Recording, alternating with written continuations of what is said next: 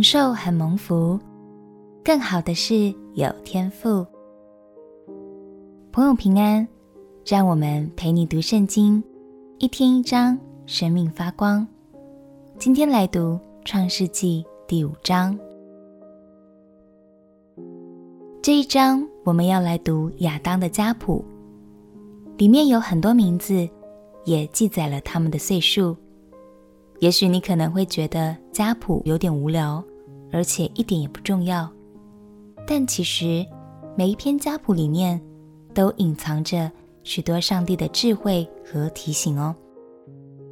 让我们一起来读《创世纪》第五章。《创世纪》第五章，亚当的后代记在下面。当神造人的日子，是照着自己的样式造的，并且造男造女。在他们被造的日子，神赐福给他们，称他们为人。亚当活到一百三十岁，生了一个儿子，形象样式和自己相似，就给他起名叫赛特。亚当生赛特之后，又再世八百年，并且生儿养女。亚当共活了九百三十岁，就死了。赛特活到一百零五岁，生了以挪士。赛特生以挪士之后，又活了八百零七年，并且生儿养女。赛特共活了九百一十二岁，就死了。以挪士活到九十岁，生了该南。以挪士生该南之后，又活了八百一十五年，并且生儿养女。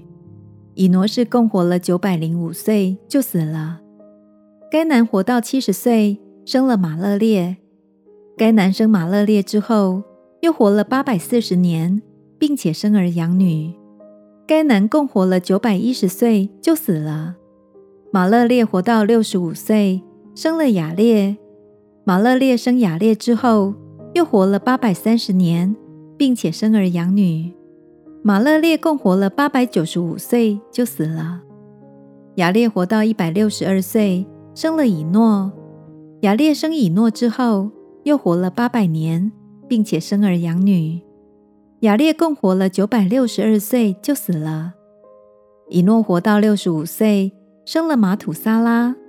以诺生马土撒拉之后，与神同行三百年，并且生儿养女。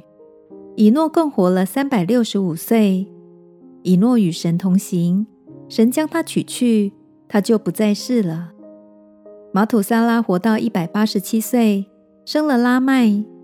玛土撒拉生拉麦之后，又活了七百八十二年，并且生儿养女。玛土撒拉共活了九百六十九岁，就死了。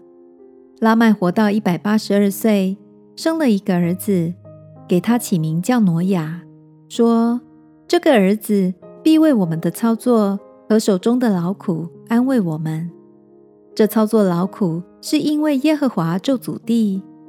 拉麦生挪亚之后，又活了五百九十五年，并且生儿养女。拉麦共活了七百七十七岁，就死了。挪亚五百岁，生了闪、含、雅弗。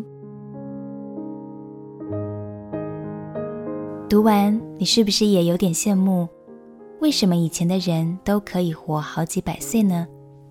马土撒拉九百六十三岁，更是地表最长寿的人。亲爱的朋友，如果你特别容易对生命的未知感到焦虑，那我想鼓励你，长寿绝对是美好的祝福。但我们真正要追求的，不是地上的岁数，而是与天父同在的年日。就像以诺的岁数，在这份家谱中根本算不了什么。